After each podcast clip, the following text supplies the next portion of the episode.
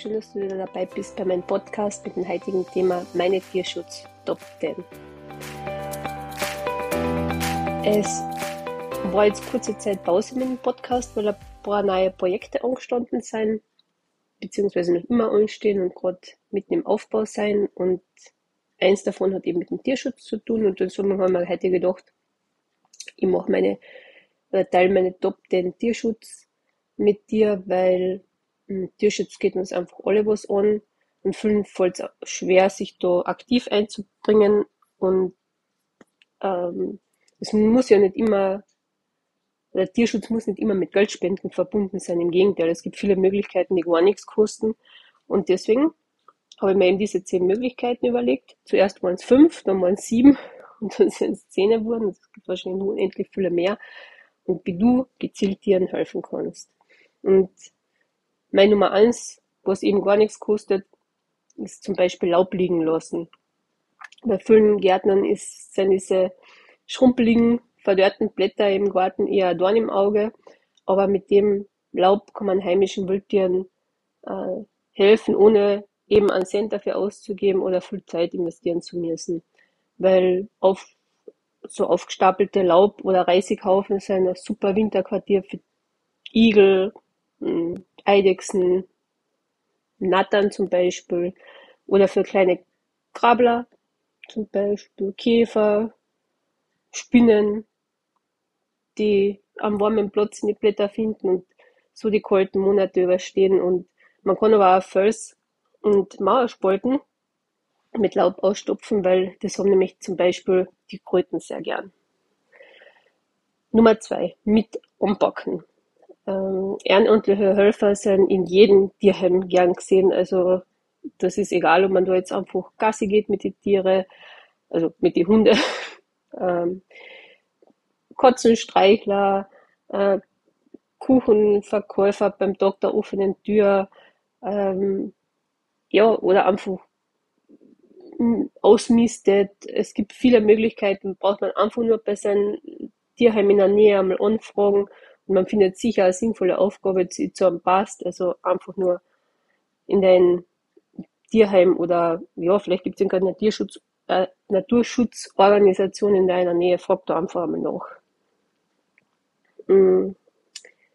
Nummer drei, Spenden einmal anders und eben wie ich schon anfangs gesagt habe, es muss nicht mit Geld verbunden sein, also direkt Geld zu spenden, sondern ähm, Futter, Krotzbäume, Körbe, Leinen, äh, Geschirr für die Hunde, ähm, Kotzen, äh, Kisteln, Streu, äh, nicht nur Kotzenstreu, sondern Streu für die Nager. Also es gibt da unendlich viele Möglichkeiten.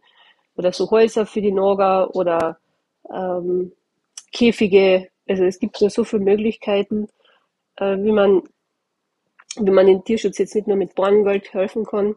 Oder man kann auch zum Beispiel, das wollte man gerade einer Tierpartnerschaft annehmen, wo man aktiv für ein Tier ähm, wohl Geld spendet, aber mit dem Tier auch gleichzeitig immer spazieren gehen kann. Eben wenn du für einen Hund eine Partnerschaft übernimmst, zum Beispiel, zu dem Tier kannst du dann immer gehen.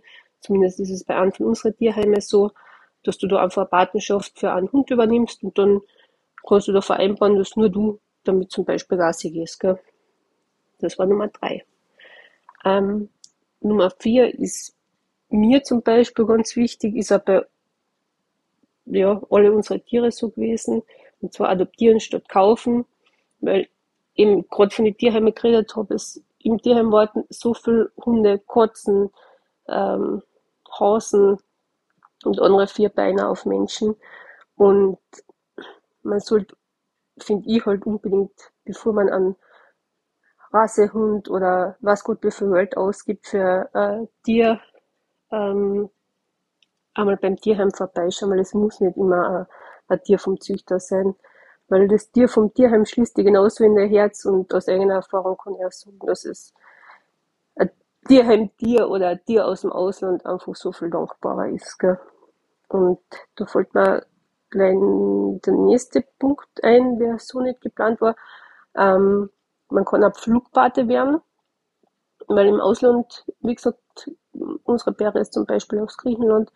Ähm, da gibt's einfach, da geht's den Hunden noch einmal und den Katzen auch natürlich bei weitem schlechter als unseren Tieren, auch die Tiere im Tierheim.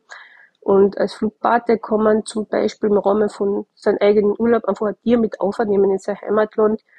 Dann wird man vom, vom Mitarbeiter von der Tierschutzorganisation oder vom Tierschutzverein dann empfangen, der übernimmt den Hund und bringt ihn zu seiner neuen Familie. Und das kostet aber auch die nichts. Also dieser Flug ist, wird von der Tierschutzorganisation gezahlt. Das heißt, du müsstest nur dahin fahren. Ähm, also wenn du im Urlaub bist, die mit der Organisation natürlich vorher schon im Heimatland ähm, in Verbindung setzen und dann eben unten am Zielort.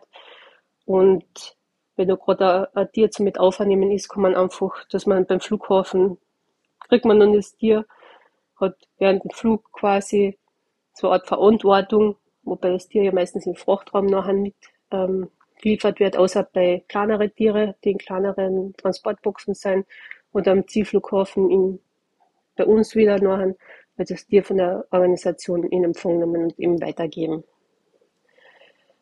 Ähm, das war jetzt Nummer 5. Nummer 6, äh, Wasser. Ein Gartenteich zum Beispiel ist ein super wertvoller Lebensraum für Frösche, Libellen und Co. Und wenn man keinen Platz hat für einen Teich, kann man auch an so einen kleinen Mini-Teich im Kübel machen und der hat sogar jeden, auf jedem Balkon äh, Platz. Man, am Balkon kommen natürlich nicht die Frösche, aber die Libellen und die kleinen Flattertiere. Ähm, auch ein wichtiger Punkt Nummer 7, Wildtiere nicht stören, weil denen ist am meisten geholfen, wenn wir Menschen sie in Ruhe lassen. Wenn äh, zum Beispiel Rehkitze im Gras liegen, warten sie meistens auf die Rückkehr von der Mama und die brauchen keine Hilfe. Und ganz im Gegenteil, wenn man Menschen eine Rehkitze umfassen, äh, kann es sein, dass die Mutter das verstößt, weil es einfach einen fremden Geruch angenommen hat. Und deswegen bitte Tiere, Wildtiere vor allem in Ruhe lassen, außer es ist offensichtlich verletzt oder verwaist. Da müssen, müssen wir uns nur natürlich kümmern und einen äh, Jäger anrufen. Ähm, Nummer 8 ist bei uns momentan ganz wichtiger naturnaher, naturnaher Garten. Ähm, vor allem seitdem wir eben unsere Bienen haben, weil ähm, am besten eben auf, auf chemische Dünger und Insekti Insektizide verzichten und die Pflanzen, also die Wiesen einfach länger stehen lassen, nicht so schnell immer abmähen, nicht jede Woche, weil so ein naturnaher ist einfach ein ja, Schlaraffenland für Insekten wie ähm, eben die Bienen, Hummeln, Schmetterlinge natürlich und das ist einfach wunderschön zum Anschauen. Nummer 9 hm. Ist jetzt im weitesten Sinne Natursch äh, äh, Tierschutzer, ähm, und zwar kritisch Fleisch kaufen. Ähm, ich finde, man sollte da ein bisschen sein Konsumverhalten einfach überdenken. Zum Beispiel, wenn man sich die Frage stellt, muss es wirklich Fleisch sein? Wer aber nicht vollkommen fleischfrei sich ernähren möchte, kann sich auch fragen, ähm, wäre es nicht möglich, regionale Bioprodukte zu kaufen oder zumindest ein bisschen den Fleischkonsum einzuschränken. Und weil wer, wenn du weniger Fleisch kaufst, kannst du vielleicht ein bisschen wertvolleres oder hochwertigeres leisten. Und ich finde, da gilt auf alle Fälle Qualität statt Quantität. Und die Nummer 10, Futter und Unterschlupf bieten. Ähm, weil bei, kennen wir sie alle im Winter, wenn, wenn Frost ist oder, oder Schnee ist, dann sind die ganzen Vögel auf, oder viele Vögel, die Gartenvögel auf unsere Hilfe angewiesen. Und da ist natürlich super ein sauberer Futterstall. Entweder ähm, Vogelheißel oder diese, diese Maisknödel, ähm, um einfach den Vögeln im Winter zu helfen äh, Nistkästen zum Beispiel helfen beim Überwintern oder auch nachher im Frühling, damit sie dort ihr Nest bauen können. Und ja, auch Wildtiere wie Igel und Eichhörnchen freuen sich über eine Futterstelle oder einen Unterschlupf. Also bei uns gibt es eben ein Igelhaus, wo seit, ich glaube, drei Jahren regelmäßig ein oder mehrere Igel kommen. Wir wissen es natürlich nicht ganz genau. Unser Hilde auf alle Fälle heißt sie.